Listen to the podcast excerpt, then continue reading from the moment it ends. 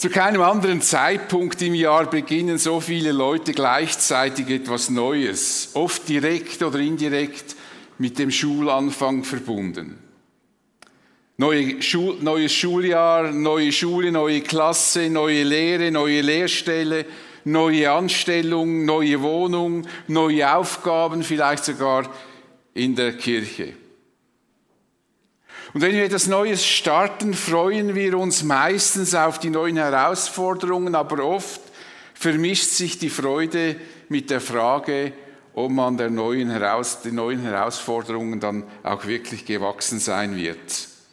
Werde ich den Ansprüchen genügen können? Oder als Eltern wird mein Kind den Anforderungen der Schule gewachsen sein? Wird es mit dem Stoff nachkommen?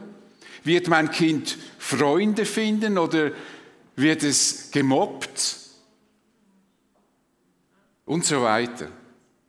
Und nun möchte ich einige Gedanken weitergeben, die, so hoffe ich, uns vielleicht in einem Neuanfang etwas helfen können. Es ist eine großartige Errungenschaft unserer Gesellschaft, dass jedes Kind Zugang zur Bildung bekommt. Und wo nötig, wo es nötig ist, Kinder ganz speziell gefördert und unterstützt werden. Das ist vielleicht für uns als Schweizer wie eine Selbstverständlichkeit. In vielen Ländern ist Kindern der Zugang zur Bildung verwehrt. Manchmal sogar verboten und oft nicht möglich, weil Infrastruktur fehlt, Lehrer fehlen und Lehrerinnen. Ich habe den Eindruck, ich kann das jetzt zwar nicht mit Zahlen beweisen, dass mehr Kinder keinen Zugang zur Bildung haben als Kinder, die einen Zugang zur Bildung haben. Bildung ist ein wichtiger Grundpfeiler unseres Wohlstandes und auch unseres Friedens, den wir noch haben. Sie ebnet unsere Kinder den Weg in die Selbstständigkeit, sodass sie, wenn sich die wirtschaftlichen und gesellschaftlichen Verhältnisse nicht fundamental bei uns ändern, sie eine Familie gründen und ernähren können. Bildung ist also ein wichtiger Schlüssel für die Zukunft unserer Kinder. Und wir sollten dankbar sein, dass unsere Kinder gefördert werden und dass wir in so einem System leben, wo das möglich ist. Das ist alles wirklich nicht selbstverständlich. Und vielleicht könnten wir auch in unseren persönlichen Gebeten ab und zu nicht nur für die Lehrer danken, sondern auch überhaupt, dass wir dieses Privileg haben in unserer Gesellschaft. Und weil wir wissen, wie wichtig Bildung für unsere Kinder ist, sind wir als Eltern sehr daran interessiert, dass unsere Kinder in der Schule gut mitkommen. Es freut uns, wenn sie gute Noten nach Hause bringen und wir machen uns Sorgen, wenn, sie, wenn das nicht so klappt, wie wir uns das für sie wünschen würden. Und in den letzten Jahren sind die Anforderungen an unsere Kinder und an die Lehrer enorm gewachsen. Äh, Kinder werden früher eingeschult, sie müssen früher sich entscheiden, welchen Beruf sie wählen. Es hat überall mehr Druck, man muss überall mehr machen. So müssen unsere Kinder nebst dem, dass sie Hochdeutsch lernen müssen, noch zwei andere Fremdsprachen schon in der Primarschule lernen, Englisch und Französisch. Das wäre für mich als Legastheniker der blanke Horror. Und das sind die Herausforderungen, denen wir als Eltern gegenüberstellen, wenn wir ein Kind haben, das nicht so gut mitkommt. Einfach weil es diesen Rhythmus oder diese Anforderungen oder weil es eben eine Sprache oder eine Rechnungsschwäche hat und dann machen wir uns Sorgen. Nun kann die Wichtigkeit der Bildung in unserer Gesellschaft dazu führen, dass wir den Wert eines Menschen an seiner, mit seiner Bildung in Verbindung bringen. Eltern könnten unbewusst in die Falle treten, dass sie den Kindern den Eindruck vermitteln, dass sie mehr geliebt werden, wenn sie gute Noten nach Hause bringen, als wenn sie schlechte Noten machen. Das könnte dazu führen, dass die Kinder meinen, sie müssten die Zuneigung der Eltern durch gute Noten erkämpfen. Der unbewusste Leitsatz würde sich dann in ihrem Leben festschreiben, wenn ich gut bin, dann bin ich wertvoll und dann werde ich geliebt. Und später könnte sich dieses Denken, Zuneigung und Liebe gegen Leistung und Erfolg auch auf das Glaubensleben auswirken. Das merkt man manchmal, wenn ich bei Senioren bin, die nichts mehr tun können, dass sie wie Angst haben, jetzt reicht es dann nicht mehr, obwohl sie ein Leben lang mitgeholfen haben in der Gemeinde. Weil sie irgendwie denken, ich muss doch etwas machen, das, das Gott gefällt. Es kann sich die irrtümliche Überzeugung festigen, dass man die Zuneigung Gottes nur über die persönliche Sonderleistungen aufrechterhalten kann. Wir sprechen zwar von der Gnade Gottes, die uns theoretisch klar ist, und trotzdem können wir nicht als von Gott beschenkte Menschen leben. Wir leben so, als müssten wir die Gnade Gottes verdienen, sie aufrechterhalten. Doch Gnade kann man nicht verdienen, sonst ist es eben keine Gnade mehr. Gnade ist ein reines Geschenk. Paulus schreibt, wenn der Empfang des Erbes davon abhinge, dass wir das Gesetz befolgen, dann würden wir es nicht mehr aufgrund von Gottes Zusage erhalten. Das Erbe jedoch, das Gott Abraham in Aussicht stellte, ist ein Geschenk, das sich auf seine Zusage gründet. Es ist ein reines Geschenk Gottes. Gnade ist ein Geschenk. Man kann es nicht verdienen. Man kann sie nicht verdienen. Auch wenn Bildung für uns in der Schweiz außerordentlich wichtig ist, müssen wir uns dessen bewusst sein, dass wir das Wichtigste für unser Leben nicht lernen und erarbeiten können, sondern wir können es uns nur schenken lassen. Paulus meint, dass sie für gerecht erklärt werden, beruht auf seiner Gnade, auf Gottes Gnade. Es ist sein freies Geschenk aufgrund der Erlösung durch Jesus Christus. Deshalb zählen bei Gott andere Werte. Er hat bestimmt nichts gegen Bildung, aber sie wird ihm nicht so wichtig sein, wie sie für uns wichtig ist. Paulus schreibt sogar den Korinthern, seht euch doch einmal in euren eigenen Reihen um, Geschwister. Was für Leute hat Gott sich ausgesucht, als er euch berief? Es sind nicht viele Kluge, und Gebildete darunter. Wenn man nach menschlichen Maßstäben urteilt, nicht viele Mächtige, nicht viele von vornehmer Herkunft. Es hat auch aber nicht viele. Gott orientiert sich also nicht an unseren Wertmaßstäben. Und wenn wir unseren Kindern helfen möchten, in unserer leistungsorientierten Zeit zu überleben, sollten wir uns dessen bewusst bleiben, dass die Schule nur ein Teil des Lebens ist. Sie ist nicht das Leben. Genauso ist Leistung nur ein Teil des Lebens, aber nicht das Leben. Es ist die Aufgabe von uns Eltern, den Kindern nicht nur bei der Bewältigung der Schule zu helfen, sondern bei der Bewältigung des Lebens. Sie zu unterstützen in der Schule und auch neben der Schule. Und was im Leben wirklich zählt, das kann man nicht büffeln, Persönliche Reifung kann nicht auswendig gelernt werden, sie muss sich entwickeln können. Und dabei spielen die Eltern als Vorbilder und Erzieher eine wichtige Rolle. Und genauso kann Glaube an Jesus Christus nicht einfach gelernt werden, er muss gelebt werden. Und auch da sind wir als Gemeinde und als Eltern, als Vorbilder gefragt. Timotheus hatte das Vorrecht, in einer Familie aufzuwachsen, die ihm das Allerwichtigste mit auf den Weg gegeben hat. Paulus sagt, voller Dankbarkeit erinnere ich mich an deinen Glauben, der so völlig frei ist von jeder Heuchelei. Es ist derselbe Glaube, der bereits deine Großmutter Lois und deine Mutter Eunike erfüllte.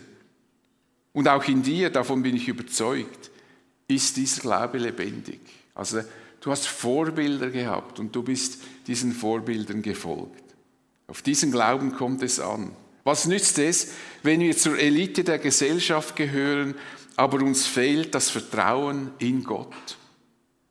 Durch den Propheten Jeremia sagt Gott, was können wir Weises lehren, wenn sie des Herrn, was können sie Weises lehren, wenn sie des Herrn Wort verwerfen? Wie können wir weise sein, wenn wir Gott einfach nicht in Betracht ziehen, ihm keine Beachtung schenken? Was nützt alle, was nützen alle Auszeichnungen und Anerkennungen, wenn Gott beiseite geschoben wird? Alle Titel und Auszeichnungen werden im Jenseits nichts nützen. Deshalb sagt Jesus, was nützt es einem Menschen, die ganze Welt zu gewinnen, wenn er selbst dabei unheilbar Schaden nimmt? Oder was kann ein Mensch als Gegenwert für sein Leben geben? Nichts. Damit will Paulus natürlich nicht sagen, dass wir nicht lernen sollen, dass, dass es falsch ist, dass wir, dass wir auch eine gute Arbeit finden, gute Ausbildung haben. Aber er will sagen, dass das nicht das Leben ist. Dass wir die Prioritäten am richtigen Ort, die Werte am richtigen Ort setzen müssen. Wenn wir diese Tatsache nicht aus den Augen verlieren, können wir auch besser damit leben, wenn unsere Kinder nicht zu den Besten gehören. Ich gehörte übrigens nie zu den Besten. Im Französisch hatte ich, äh, war ich Rekordhalter in den schlechten Noten. Viel wichtiger ist, dass sie einmal Jesus gehören. Bildung ist immer nur ein Teil des Lebens. Für uns ein wichtiger Teil, aber eben nur ein Teil, der spätestens mit unserem Tod seine Bedeutung verliert. Wenn uns das bewusst ist, werden die Kinder merken, dass sie für uns wertvoll sind und wir sie lieben, einfach deshalb, weil sie unsere Kinder sind. Weil sie unsere Kinder sind. Natürlich ist es die Aufgabe der Eltern, Kinder zu erziehen. Wir müssen ihnen Manieren beibringen. Sie müssen lernen, sich einzuordnen, Grenzen kennenlernen und so weiter. Das ist ganz klar. Nur so werden sie in der Gesellschaft auch ihren Platz finden und sich als Christen behaupten können. Aber es ist wichtig, dass die Kinder merken, dass sie in den Augen ihrer Eltern wertvoll sind. Denn dadurch meine ich, können sie auch ein, eine selbstbewusst, zu selbstbewussten Persönlichkeiten heranwachsen.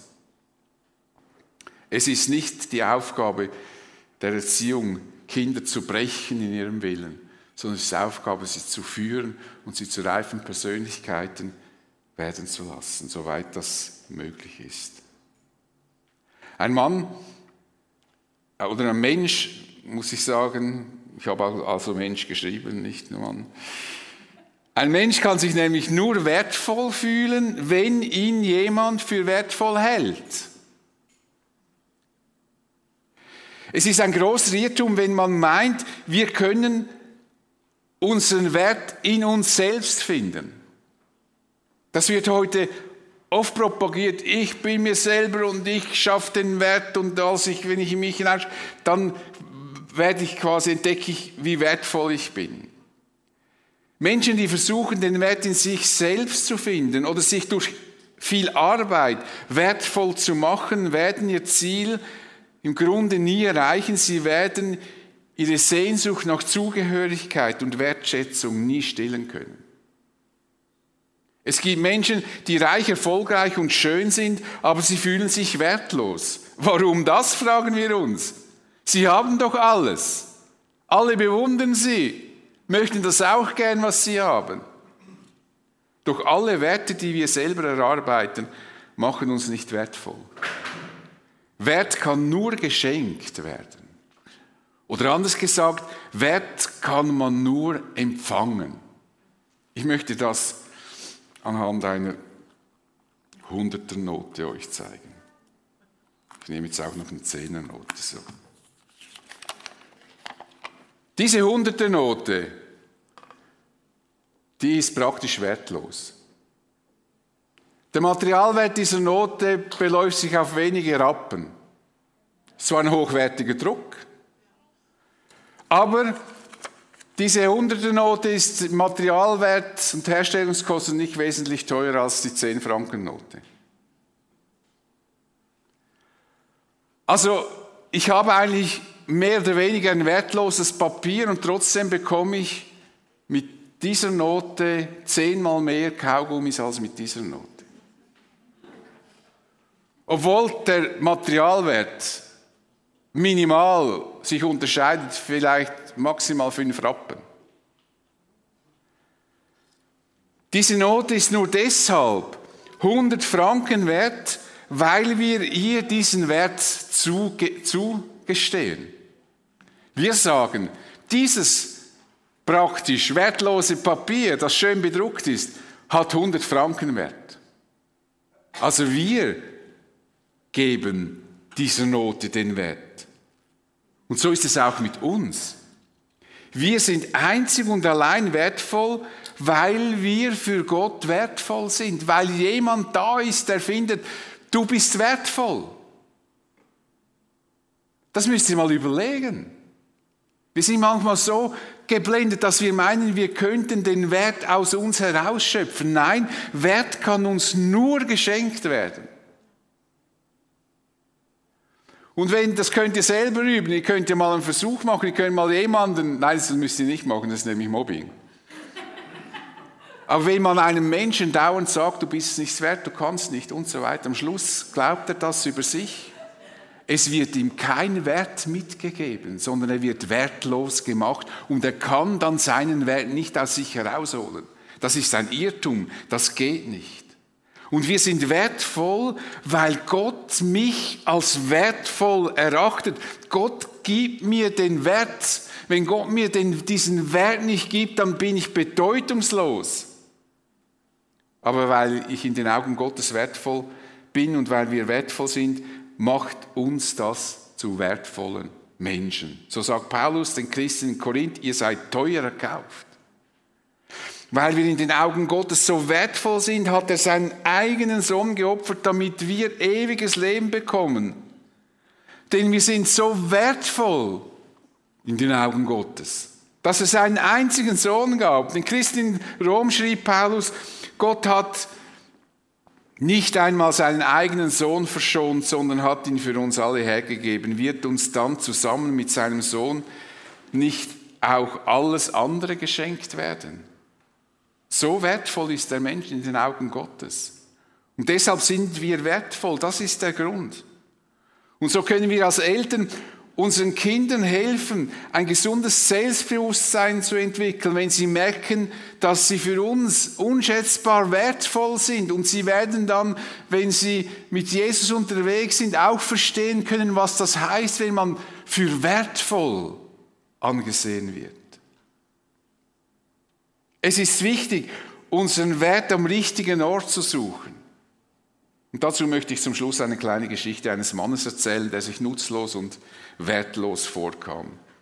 Er ging zu einem weisen Mann und sagte, Meister, ich bin gekommen, weil ich mich so wertlos fühle, dass ich überhaupt nichts mit mir anzufangen weiß. Man sagt, ich sei ein Nichtsnutz und was ich anstelle, mache ich falsch, ich sei ungeschickt und zu allem, zu allem anderen noch dumm. Meister, wie kann ich ein besserer Mensch werden? Was kann ich tun, damit Leute von mir eine etwas höhere Meinung haben? Und ohne ihn anzusehen, sagt der Meister, ja, es tut mir leid, mein Junge, aber ich kann dir jetzt nicht helfen, weil ich zuerst mein eigenes Problem lösen will und muss. Vielleicht danach. Er machte eine Pause und fügte hinzu, ja, wenn du zuerst mir helfen würdest, könnte ich meine Sache schneller zu Ende bringen und mich im Anschluss eventuell um dein Problem kümmern. Das hast du sehr, sehr gern, Meister, sortete der Junge und spürte, wie er wieder einmal zurückgesetzt und einfach sein Bedürfnis hinten angestellt wurde. Also gut, fuhr der Meister fort, er zog von seiner linken Hand am kleinen Finger einen Ring ab, gab ihm den Jungen und sagte, nimm das Pferd, das draußen bereitsteht und reite zum Markt. Ich muss diesen Ring verkaufen, weil ich eine Schuld zu begleichen habe. Du musst unbedingt den bestmöglichen Preis für ihn erzielen und verkauf ihn auf keinen Fall für weniger als ein Goldstück. Geh und kehr so rasch wie möglich mit dem Goldstück zurück. Der Junge nahm den Ring und machte sich auf den Weg. Kaum auf dem Markt angekommen, pries er ihn den Händlern an, die ihn mit einigem Interesse begutachteten, bis der Junge den verlangten Preis nannte. Als er das Goldstück ins Spiel brachte, lachten einige, die anderen wandten sich gleich ab und nur ein einziger alter Mann war höflich genug, ihm zu erklären, dass dieser Ring diesen Wert nicht hat. Niemand würde ihm ein Goldstück dafür geben. Entgegenkommend bot er ihm ein Silberstück an und dazu noch einen Kupferbecher. Aber der Junge hatte die Anweisung, nicht weniger als ein Goldstück zu akzeptieren und so lehnte er ab. Und nachdem er das Schmuckstück jedem einzelnen Marktbesucher gezeigt hatte, der seinen Weg kreuzte, und das waren nicht weniger als 100, stieg er auf sein Pferd und vom Misserfolg bedrückt ritt er auf dem Pferd zurück und wie sehr wünschte er sich, er hätte selber ein Goldstück, um es dem Meister geben zu können, damit er dann endlich auch ihm helfen würde. Er trat ins Zimmer und sagt, Meister, es tut mir leid. Da, worum du mich gebeten hast, das kann ich unmöglich leisten. Vielleicht hätte ich zwei, drei Silberstücke dafür bekommen können. Aber es ist mir nicht gelungen, jemanden zu finden, der mir ein Goldstück für diesen Ring gibt.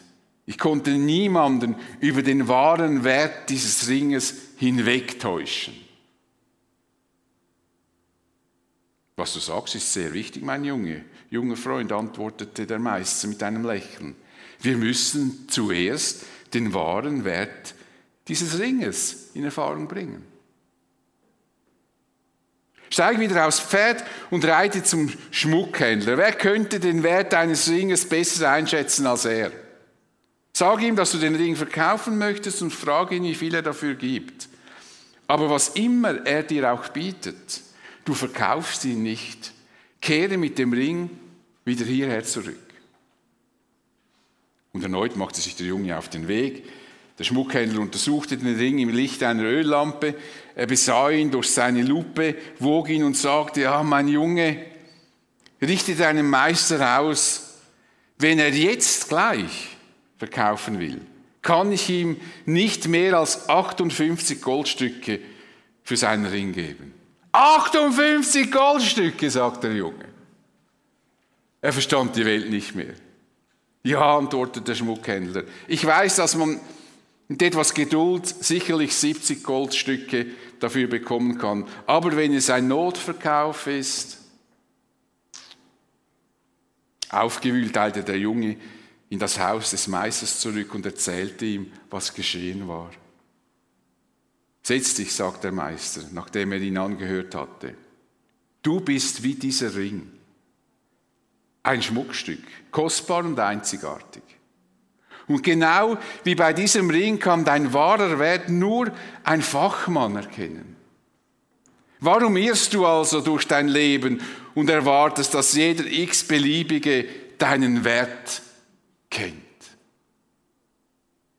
Und noch während er dies sagte, streifte er sich den Ring wieder an seinen kleinen linken Finger an die Hand. Wenn wir feststellen wollen, wie wertvoll wir sind, dann müssen wir das von der richtigen Stelle uns bescheinigen lassen. Und die richtige Stelle, die uns das bescheinigt, ist Gott. In seinen Augen sind wir wertvoll, so wertvoll, dass er sogar seinen eigenen Sohn für uns geopfert hat. Gott hat der Welt sein, seine Liebe dadurch gezeigt, dass er seinen einzigen Sohn für sie hergab, damit jeder, der an ihn glaubt, das ewige Leben hat und nicht verloren geht. So wertvoll sind wir in den Augen Gottes, dass er sein Liebstes gegeben hat. Wenn wir unseren Wert entdecken wollen, wenn wir wissen möchten, auf was es im Leben ankommt, dann erfahren wir das, wenn wir Gott fragen. Er hat uns geschaffen. Er kennt unseren Wert. Oder anders gesagt, er gibt uns Wert. Wenn wir das ernst nehmen, was Gott über uns sagt, dann kommt Ruhe und Geborgenheit in unser Leben hinein. Wenn ich hingegen ständig damit beschäftigt bin zu überlegen, ob mich mein Nachbar, mein Arbeitskollege oder wer auch immer super findet, der wird innerlich ständig verunsichert sein. Wer aber auf Gott hört, wird Geborgenheit erfahren und die Prioritäten im Leben richtig setzen. Und Eltern, die aus dieser Geborgenheit herausleben, werden das auch ihren Kindern vermitteln können. Sie können ihren Kindern zeigen, wie wertvoll sie für sie sind. Selbst wenn sie nicht die besten Noten machen. Übrigens, ich hatte doch auch ein Privileg, wenn ich schlechte Noten nach Hause brachte, dann war das kein Thema. Dann war es halt einfach so. Das äh, fand ich dann noch angenehm. Zum Schluss noch ein Gedanke, den Apostel Johannes, von Apostel Johannes, der sagt, wie wertvoll wir sind und dass wir damit leben müssen. Dass die Menschen, die Jesus nicht kennen, diesen Wert gar nicht wahrnehmen. Johannes schreibt, seht doch, wie groß die Liebe ist, die uns der Vater erwiesen hat. Kinder Gottes dürfen wir uns nennen. Und wir sind es tatsächlich. Es ist also kein Betrug. Es ist kein Falschgeld. Wir sind es tatsächlich. Doch davon weiß die Welt nichts, denn wenn sie wüsste, wer wir sind, dann würde ich euch garantieren, heute Morgen wäre das Volkshaus umstellt von allen Reportern. Alle Zeitungen weltweit würden kommen und sagen, ah, das sind eben die Kinder Gottes, Königskinder. Wir wollen jetzt wissen, was die nach dem Gottesdienst machen. Aber sie kennen uns nicht, weil sie ihn nicht erkannt haben. Sie wissen nicht, wer wir sind. Ja, liebe Freunde, wir sind Gottes Kinder. Wir sind es hier und heute. Und das ist erst der Anfang. Was darin alles eingeschlossen ist, ist uns vorläufig noch nicht enthüllt. Doch eines wissen wir. Wenn Jesus in seiner Herrlichkeit erscheint, werden wir ihm gleich sein. Denn dann werden wir ihn so sehen, wie er wirklich ist. Freuen wir uns, dass wir von Gott geliebt und wertgeachtet sind, dass wir in seinen Augen wertvoll sind und dass wir seine Kinder sein dürfen. Ich bete mit uns und anschließend nehmen wir uns Zeit, diesen großartigen Gott zu loben und preisen. Ich möchte dir danken, Vater, dass wir in deinen Augen so wertvoll sind, dass du deinen einzigen Sohn in diese Welt gesandt hast. Und ich danke dir, Herr Jesus, dass du für uns am Kreuz gestorben bist. So wertvoll sind wir in deinen Augen. Wir können das fast nicht begreifen. Und du hast uns reich beschenkt durch die Erlösung, durch Jesus Christus. Und Herr, du siehst auch, dass wir an diesem Punkt auch selber immer wieder kämpfen, weil wir uns anders wahrnehmen, als du uns wahrnimmst. Und du siehst auch, dass wir auch in unserer Erziehung immer wieder Fragen haben und uns auch in diesen Situationen oft nicht gewachsen fühlen. Aber du bist auch da, der uns da hilft. Und Herr, hilf uns auch, unsere Kinder zu begleiten dass sie zu reifen Persönlichkeiten werden. Da sind wir auf deine Hilfe angewiesen. Wir wollen dir einfach auch danken, dass wir in einem Land leben dürfen, in dem Bildung so ein wichtiger, so ein wichtiger Faktor ist und in dem man sich doch auch bemüht, auch äh, Kindern und Menschen zu helfen, denen es nicht so gut geht. Erhalte uns das in, dieser, in, in unserer Gesellschaft und schenke, dass noch viele Menschen entdecken, wie wertvoll sie in deinen Augen sind. Amen.